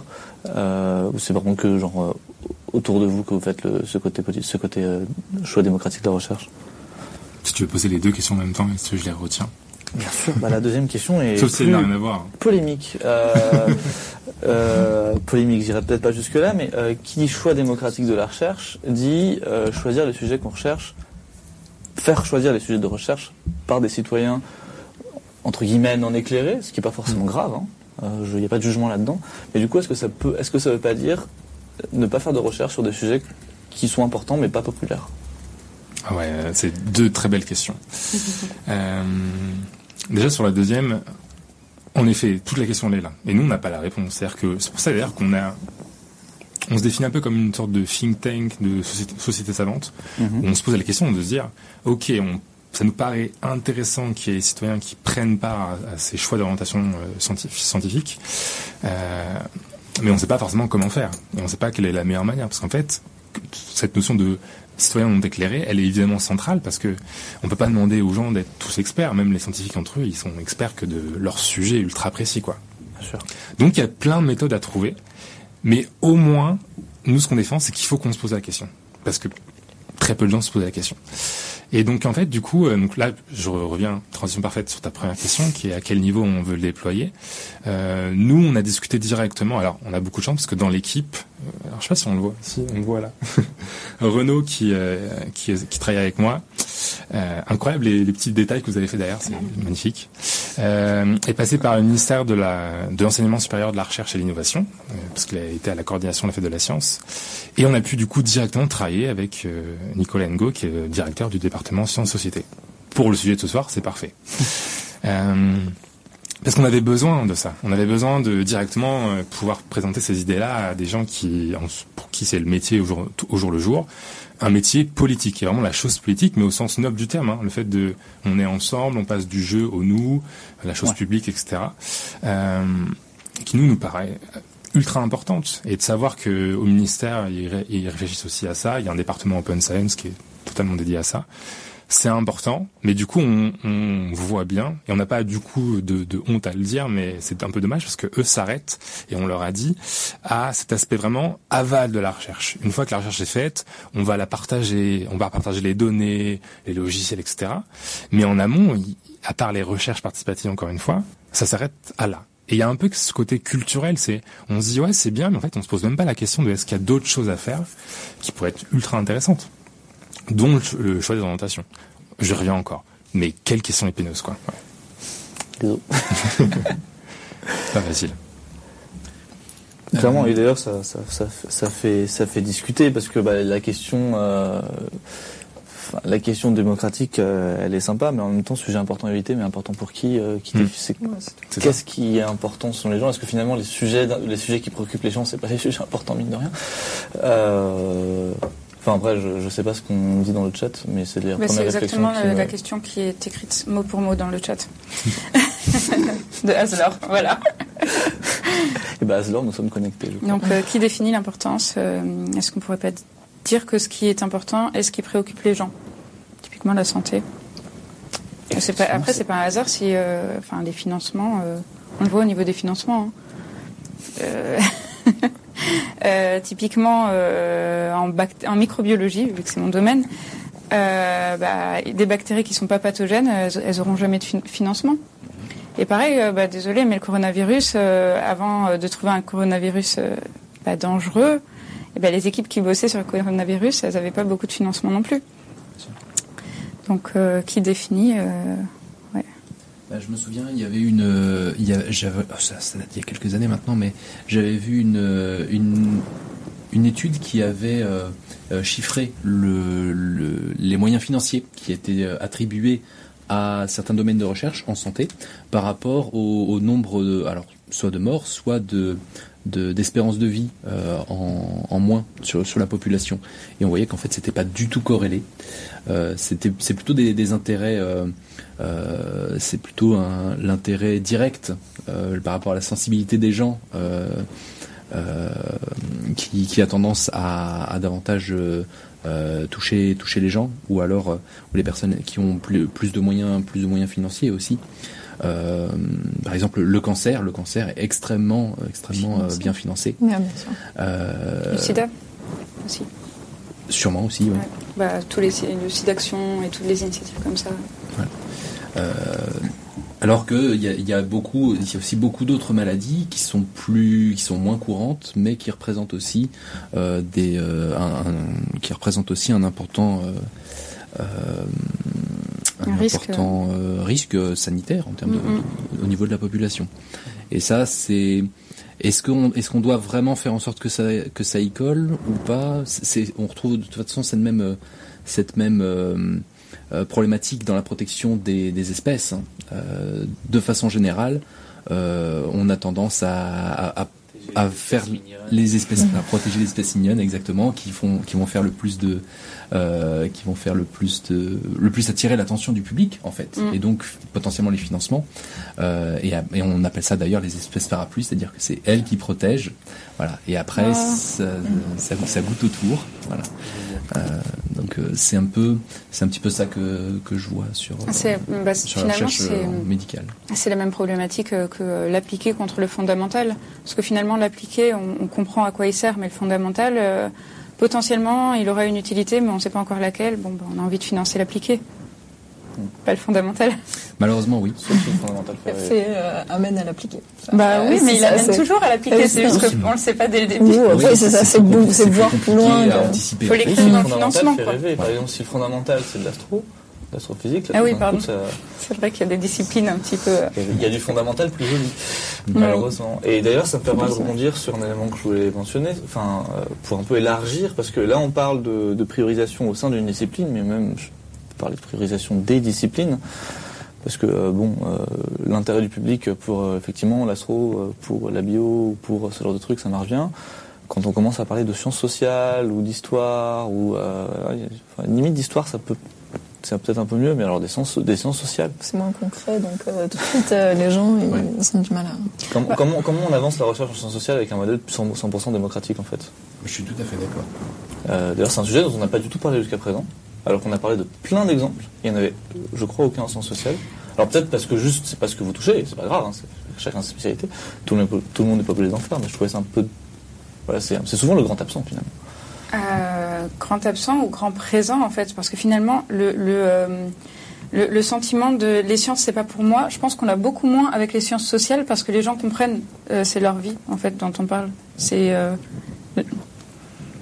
ils peuvent interpréter Faut-il comprendre que c'est effectivement ça les sciences sociales et pas euh, des gens qui font des, euh, des facs sans déboucher pour euh, reprendre les, les- les clichés habituels que j'aime pas, hein, mais- donc je, je les encourage pas.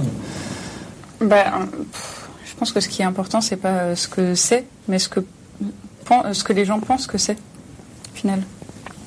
Ouais, bah, donc Je bah, pense que les sciences sociales sont, sont, sont très présentes partout, mais que c'est, mais qu'on ne donne peut-être pas assez la parole effectivement aux chercheurs en sciences sociales. Prochain épisode de, de Cordy, Ouais, c'est on pourrait faire. développer ça en C'est soi. quelque chose que j'aimerais beaucoup faire comme épisode Ça un peut jour. être un... Mais euh, De manière générale, je me demandais si euh, les scientifiques, enfin, question pour tout le monde, hein, si, si Moi, euh, je les scientifiques, euh, non mais tu connais des scientifiques, euh, veulent aller au contact du grand public. Est-ce qu'il y a une volonté de la part du scientifique d'aller euh, discuter avec euh, des gens qui connaissent pas euh, leur domaine Bah, déjà, il est même pas formé à ça. Non, il n'est pas formé à C'est ça. c'est un des, grands- un des grands soucis, c'est-à-dire que moi, je passais par une, un, un- un truc assez classique, prépa, euh, licence, master, et à aucun moment j'ai eu des cours de communication, par exemple. Ni de médiation, de vulgarisation, de, de démocratisation, etc. Alors pourtant j'ai eu des cours de start-up et tout. Enfin, donc euh, on, on nous apprend pas tout ça déjà. Et donc du coup, voilà, il y a déjà un, un problème, un décalage culturel parce qu'on on forme des personnes qui sont à la, à la recherche à la science, qui sont pas formées à la partager. Donc c'est déjà un peu problématique par rapport à ça. Euh, après, ce qui est quand même intéressant, c'est que quand chez les stagiaires, chez les doctorants, doctorantes, il y a quand même cette motivation. On, sait qu'il sent qu'il y a une, cette génération assez jeune, etc., qui est ultra ouverte au, au réseau et, euh, et qui aime bien un peu aussi le côté associatif, qui fonctionne quand même assez pas pas vraiment bien en ce moment, euh, et qui est prête à faire à faire ses, euh, cet effort de faire des choses à côté, etc. Et on a même vu très récemment le, ma thèse en 180, ma thèse en 180 secondes, pardon, Mm. qui a fait beaucoup parler d'elle encore une fois et qui attire beaucoup de plus en plus de gens, même si le modèle est encore euh, peut-être à repenser. Euh, donc on, voilà, il, il faut trouver des, des choses qui attirent ces personnes-là à faire des choses à côté, parce que euh, le, faire un doctorat ou même juste être dans la recherche, ça prend beaucoup de temps, même beaucoup de charge mentale, etc. Et euh, tant qu'on n'a pas le, le temps ou l'argent dans les financements, bah on peut pas le faire parce que du coup il y a, y a juste pas la place, on n'est pas formé, etc. C'est compliqué quoi. Et donc du coup aujourd'hui il faut repenser euh, aussi bien les structures, les équipes, les institutions. Et c'est nous aussi ce qu'on fait avec l'explorateur. Là je- j'en passe pour euh, me replacer dans la conversation. C'est que par exemple on va voir l'institut Curie, l'institut Pasteur aussi, et on leur dit bah écoutez. Euh, quels sont vos besoins, qu'est-ce que vous avez envie de faire, mais que vous avez ni l'argent ou ni le temps de faire, et nous on essaie de se positionner à cet endroit-là pour récupérer vos images par exemple et les mettre dans des centres d'art sur internet et sur YouTube. Et eux ils sont en mode ah mais c'est génial, ok cool, bah faites-le, faites-le parce que comme ça nous on n'a plus besoin de le faire, juste on vous supporte, on vous dit oui, on signe les contrats. Vulgarisation euh, service un peu. Voilà exactement ouais. Euh, on se positionne aussi comme cette interface là, donc ce qui est important pour nous. Si vous faites ça pour tous les types de sciences ou que les domaines que vous connaissez un petit peu Très bonne question. Euh, la question des sciences sociales. Euh, nous, Ah oui, elles sont évidemment en tête. Évidemment, nous, on est proche de nos, de nos thématiques de base, mais les sciences sociales, elles sont ultra euh, importantes parce qu'en fait, euh, c'est un peu comme ce que tu disais, c'est-à-dire que nous, on les positionne partout, mais peut-être sans trop le dire. C'est-à-dire que, notamment pour Cell Words, euh, où on a l'impression qu'on parle que de biologie, de microscopie, etc., bah, en fait, il y a une étude qui est celle de Dan Kahn, qui est, euh, euh, je crois que c'est Science Curiosity euh, et Science Politics, où il étudie quelle est la différence entre juste l'intelligence pure et nos motivations, et etc., versus la curiosité euh, scientifique, et à quel point notre intelligence nos orientations politiques peuvent influencer des choses, alors que la curiosité a tendance, elle, à nous ouvrir plus. Et on la positionne comme étant la première phrase de notre livret pédagogique de Salwards, parce qu'on se dit, regardez, on, voit bien que juste donner des chiffres et des informations à des gens, ça marche pas trop bien, alors que juste les rendre curieux, on balaye beaucoup de choses, et notamment sur la reconnaissance, enfin, euh, l'égalité des chances, etc. Donc en fait, ces sociales-là, elles sont présentes partout, mais peut-être qu'on ne le met pas assez en avant, ou en tout cas on ne dit pas, nous on ne dit pas, regardez, les sciences sociales nous aident pour Salwards. Donc ça pose cette question-là. Mais c'est sûr que quand on est vulgarisateur ou journaliste, euh, on est obligé, parce que c'est le métier qui veut ça, de sortir de nos sphères d'expertise. Et donc du coup, on est obligé euh, d'aller voir des nouveaux sujets, de les comprendre, etc. Et, euh, et c'est encore plus compliqué que juste être dans son domaine où on se sent bien, mais du coup, on sort pas forcément de, ses connaissances. Mais il faut oser quand même, parce que ça en vaut, ça vaut, enfin le, le jeu en vaut la chandelle. Et plus on mélange les sciences, plus on aura des choses intéressantes, je pense. Alors, Cell World, il y a une exposition? Oui, pardon, j'ai peut-être pas dit, euh, mais euh, qui est à Toulouse, c'est ça à Bordeaux. Bordeaux. Pas très loin. C'est à la fois un Ouais, documentaire, bas. euh, ça, pas de souci, un documentaire et une exposition. Donc on voit la petite image juste derrière. Je me décale pour la voir, génial. Euh, c'est une, si vous connaissez l'atelier des Lumières euh, à Paris, où on rentre dans la salle et on a des œuvres, des peintures qui nous immergent, et ben il y a le même concept à Bordeaux, qui est le bassin des Lumières, qui est un ancien, une ancienne base sous-marine. Et euh, là-bas, c'est génial parce que le sol est, est miroir, réfléchissant. Et donc, quand on entre, l'immersion, elle est totale. Donc, on entre dans les images de microscopie. Et on est totalement dans ce monde nouveau qu'on n'a jamais exploré entre, voilà, nos neurones regardent des neurones. On aime beaucoup dire cette phrase-là. Et on est vraiment euh, de quelque chose de très introspectif, en tout cas une vraie mise en, en abîme. Et, euh, et ça me permet aussi de rebondir, je finis sur ça, sur euh, ce qu'on disait aussi tout à l'heure, euh, le fait de on, on montre que les résultats de la recherche, mais on montre pas tout le travail qu'il y a derrière. Et bah, Cellworld, c'est ça. C'est montrer tout ce qu'il y a derrière, notamment les images. Pas mal des images qu'on présente dans Cellworlds, dans l'exposition ou dans le documentaire, sont des juste des images qui sont perdues dans les disques durs, mais qui seront jamais publiées parce que elles ont pas la pertinence d'une information euh, scientifique. Et notamment quand les, les images sont publiées dans les articles, souvent elles ont du copyright et on peut moins bien facilement les utiliser. Alors que là, ces images, elles dorment et on dit, mais, attends, mais attends, il faut les utiliser, quoi. Elles sont magnifiques, etc. Mettons-les quelque part. Donc c'est aussi ça, et c'est aussi du coup la culture des choses non publiées, non publiables, voilà, de tous les résultats qui ont mené à une, un, un, un résultat, une- connaissance. Et ben derrière, il y a eu plein de choses, et c'est cool de les mettre aussi en valeur. Est-ce qu'on aura la chance euh, d'avoir cette expo à Paris? Moi, j'adorerais, Ah ouais j'adorerais. Pour l'instant, j'ai pas de scoop à vous donner. on négocie, Petite on on a des bons retours, mais pour l'instant, il faut attendre. Bah, euh, Mais si vous voulez, peut-être on l'atelier aura- des Lumières. Ouais. C'est avec l'atelier des lumières ou des grands. Enfin, j'imagine que peut-être pas dire, mais. euh, Ouais, s'il y a Des- des choses que je peux dire, on est en- aujourd'hui, on essaie de mettre sur d'autres médias parce qu'on a fait l'exposition, on a fait le documentaire. On essaie. Alors là, je spoil encore une fois. Voilà, je donne des infos comme ça. Oui. On essaie d'aller euh, au cinéma et euh, sur l'événementiel. Et donc du coup, ça se ferait à Paris, mais euh, on ne dit pas le lieu encore, etc. Mais Wow. c'est en construction. voilà. C'est top. Avec intéressant. Euh, on arrive au bout. Alors, est-ce que vous avez encore des questions? Moi, j'ai une rapide question, si possible. Oui, on a encore le temps, de toute façon, il est 40. Ça va.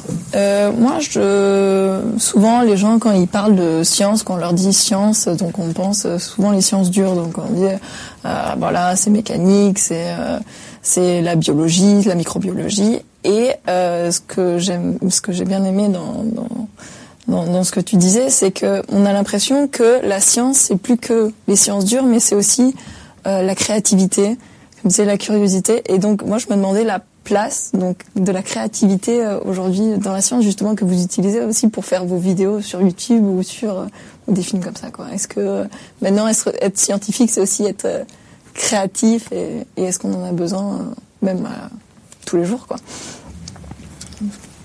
Alors moi, j'ai pas, j'ai pas eu la chance d'être chercheur. Je me suis, je me suis arrêté à la, licence, donc j'avoue, que je pourrais pas vraiment répondre à cette question-là.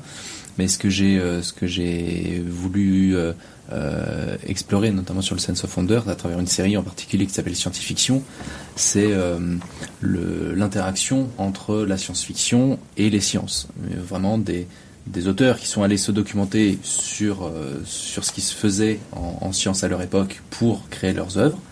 Euh, et de la même façon des, scientifiques qui décident de devenir, de auteurs ou de s'inspirer euh, pour leurs travaux de recherche d'œuvres de, vulgarisation scientifique, euh, d'œuvres de, science-fiction. Et euh, je trouve cette, oui, je, trouve, je trouve cette interaction en fait entre entre science et fiction très très fertile. Euh, faut, faut, surtout pas voir bien sûr ces, auteurs et ces scientifiques comme des euh, comme des euh, comme des prophètes qui euh, dont, dont, la prophétie se, se réalisait a posteriori. Non, au final, ce sont des, des, gens qui se sont intéressés sur ce qui se faisait à leur époque, qui l'ont interprété d'une certaine manière, de façon soit très inventive, euh, soit qu'ils l'ont mal comprise, donc ils en ont fait quelque chose de d'assez différent. Euh, et, au final, ça peut, donner des choses assez inattendues. Euh, peut y avoir des, retombées euh, très intéressantes au niveau au niveau au niveau artistique bien sûr, mais au niveau au niveau scientifique aussi. Et ça, c'est quelque chose que je découvre de plus en plus et je trouve ça assez fascinant. Ok, euh, j'avais une question. Désolé, il y avait une caméra qui a plus de batterie. Euh, et du coup, pour l'écran noir, c'est normal. Euh, J'ai une, éventuellement une autre question parce que tout à l'heure, tu mentionnais. On a le temps Oui, on a le temps. Euh, Terence, notamment, tu mentionnais tout à l'heure le fait que les chercheurs n'étaient pas force- formés. Pardon, j'ai spoilé ma question. Euh, pourtant, beaucoup sont forcés à faire de la vulgarisation parce que beaucoup, j'ai entendu parler de nombre d'institutions qui qui insistent un petit peu, beaucoup vers MT 180 d'ailleurs, euh, vers ma thèse en 180 secondes, pardon.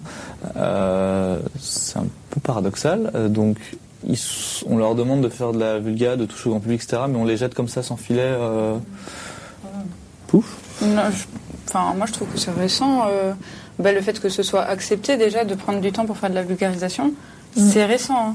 Oui, et ça commence tout juste à être valorisé, donc euh, je connais peu de labos où ils te forcent. hein. D'accord. En tout cas, ils ont- c'est possible. Ouais, bien sûr. C'est peut-être euh, sporadique, ouais. tu vois. D'accord. Ouais, mais il y a cette culture-là aussi en entreprise ou en- en- dans les institutions, c'est ce côté-là de ok un vulgarisateur, vulgarisatrice, euh, c'est juste un youtubeur dans sa caméra quoi. Mm. Et c'est pas des c'est pas des gens qu'on paye par exemple. Ça paraît Ouais. un peu bizarre, tu vois.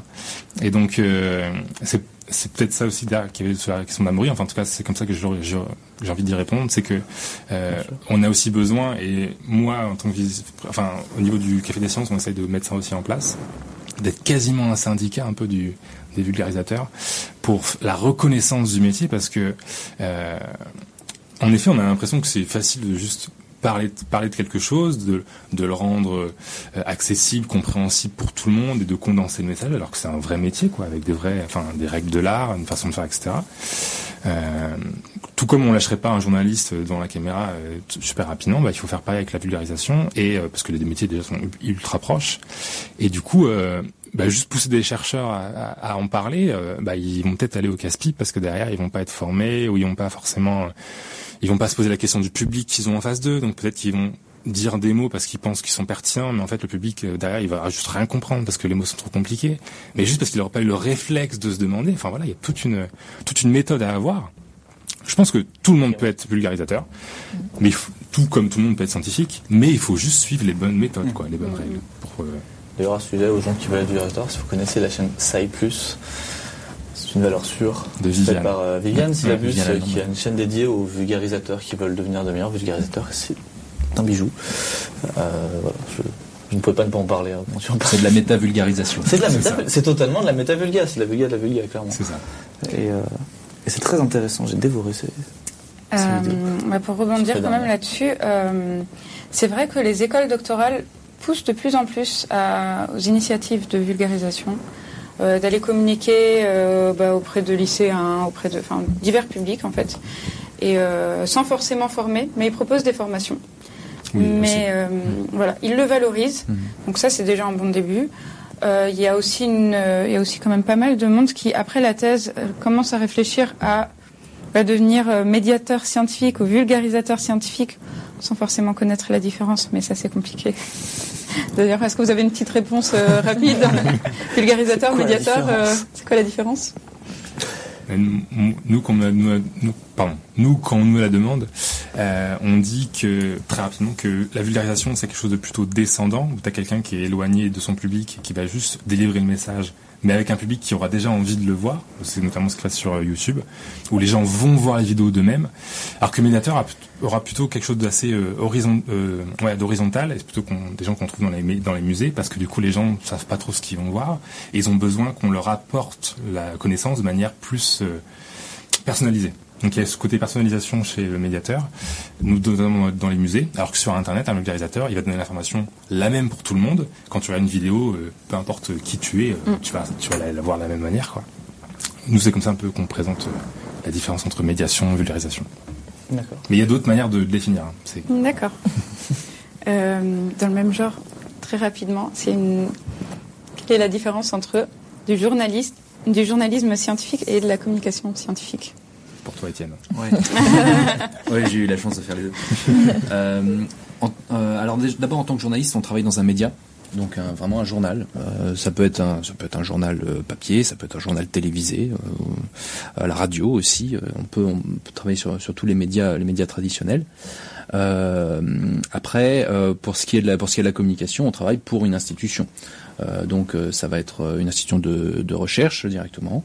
Euh, donc par exemple pour moi dans, mon, cas c'est le le CNES Euh, ça peut être euh, mais il y a aussi euh, l'Inserm il y a aussi le CEA on peut parler aussi de l'Institut Pasteur donc il y a beaucoup de il y a une y a une y a un besoin bien sûr une demande de la part de ces, ces institutions d'avoir une d'avoir des, euh, des des rédacteurs ou ou des ou des journalistes reporters d'images qui qui font des euh, qui font des, des sujets euh, à proprement parler sur euh, éventuellement sur de l'actualité, mais de façon plus générale sur le sur le, la façon dont la, la recherche se passe euh, à l'intérieur, euh, qui, qui du coup et qui du coup valorise, ils ont ils ont en fait un, un contrôle sur le sur ce qui est euh, sur ce qui est produit, c'est validé, c'est validé Mmh. en interne. Oui. Là où euh, les, les journalistes sont sont plus indépendants, mais du coup il y a il y a aussi autre chose qui intervient, c'est que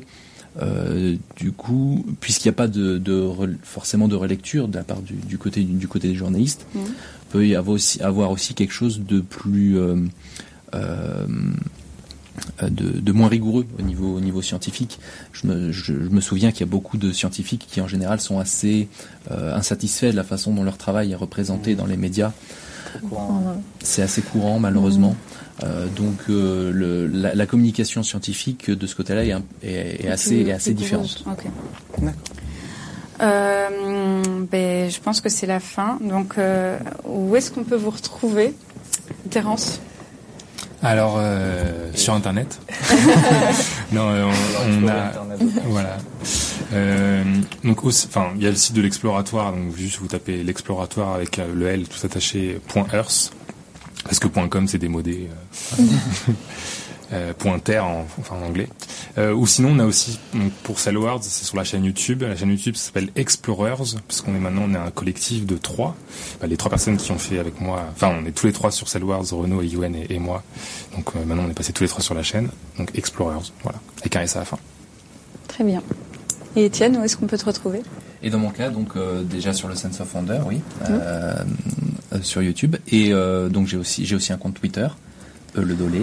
Et puis et puis pour mes pour les articles et les pages missions que je rédige pour le CNES, c'est sur la bibliothèque des projets du CNES, Très bien. sur le site internet du CNES.fr. Amaury Euh, alors me concernant, on peut me retrouver ici déjà sur cette chaîne de temps en temps. Euh, donc là vous avez déjà l'adresse a priori, c'est plutôt pas mal. Euh, vous également sur euh, Twitter @amoripi, euh, sur euh, savoir, euh, sur euh, potentiellement des festivals à venir. J'en dis pas plus pour l'instant, mais comment? Génial. euh, Pour parler Je react, hein, c'est pour ça. de potentiellement, mais Il y a des choses qui se préparent, bref, ça. on verra. Et, et voilà. Et sur Instagram aussi. Check mon Instagram. Pour avoir des photos de moi. Non, il n'y a, a- a pas grand chose. Non, blague à part. euh, non, je pense que j'ai fait le tour. Alexandra Et moi, bah, sur Twitter, euh, Alex avec un E, euh, tiré MRE. Et sinon, sur euh, la BD, euh, si vous voulez euh, savoir un peu plus euh, de mon projet de thèse, euh, en des termes assez, assez compréhensibles, euh, vous pouvez trouver ça. Je crois que le PDF a déjà été mis, Ouais. donc euh, tout est bon. Il a circulé. Il a circulé. Et donc moi, bah, sur euh, Twitch, euh, Tiadriel. Et, euh, et Twitter, Tiadriel1. Voilà. Donc, euh, sur Tiadriel 2 je la double pas- version. euh, la version Ok, je vais le réserver. Donc, euh, on remercie euh, chaleureusement Sage Bleu en régie. Bravo la régie. Merci Bravo, la Régie. les imprévus. Ah, c'est pour une première, euh, Ouais. c'est pro. Euh, Sage Bleu qu'on retrouvera sur euh, ce plateau euh, la semaine prochaine avec Amaury, Normalement. normalement. Alors, il est possible que je passe en régie pour le meilleur et pour le pire. voilà. Donc, euh, on vous retrouve euh, la semaine prochaine, mardi, 19h, si tout se passe bien. Et puis, en attendant, bah, bonne semaine à vous. Merci, de, nous avoir suivis, euh, d'avoir été indulgents sur ces premières, sur, euh, parce qu'on est conscient qu'il y a clairement des choses à améliorer encore, euh, mais ça va, on va peut-être de rythme notamment, mais franchement, je trouve que ça a été. Donc n'hésitez pas à nous faire tous vos retours si vous avez des retours. à nous faire, on les prendra agréablement. Et, Et on va peut-être lancer un raid. et on va lancer un raid. Alors, qui, est-ce, que, est-ce que vous avez des suggestions de gens à raid Bah, Il y a que- Germain qui vient d'arriver dans le chat. Germain vient d'arriver, il arrive. bonjour Germain. Il attend pour qu'on lui pose la question. Euh, Ah d'accord, bah très bien. Euh, Est-ce que vous avez des suggestions de gens à raid Je vois qu'il y a Galactic Camille et Existence que je connais qui sont en raid. Il y a Nota Bene qui vient de commencer. On va peut-être pas aller chez Nota on va Bene. peut-être Pas, voilà. Si. Euh, non, je, je cite ce que je vois. Ces tout, de... hein. Après, c'est pas mon compte perso, donc moi je veux bien aller chez Nota Bene. Mais euh, On est 30. Chez des gens pas trop connus. Euh, je suis pas trop connu. Alors, je vois pas de gens qui sont en sciences. il y a je vois Galactic Camille et Existence qui font euh, souvent de la vulgarisation, mais ils sont sur du jeu actuellement. Euh, Galactic Ami, Yodim. Ah, je, sais pas, je suis pas. On pourrait aller chez ZDS. Bonne idée ça. C'est pas la blague qui est faite systématiquement. Euh, si, je réagis à chaque fois. Euh,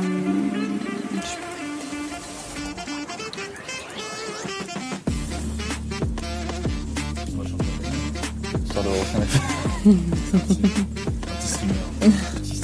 Il faut les débuter en fait. C'est important. Genre pour découvrir un peu des nouveaux streamers. Bah, si vous en avez à proposer, allez-y. Hein.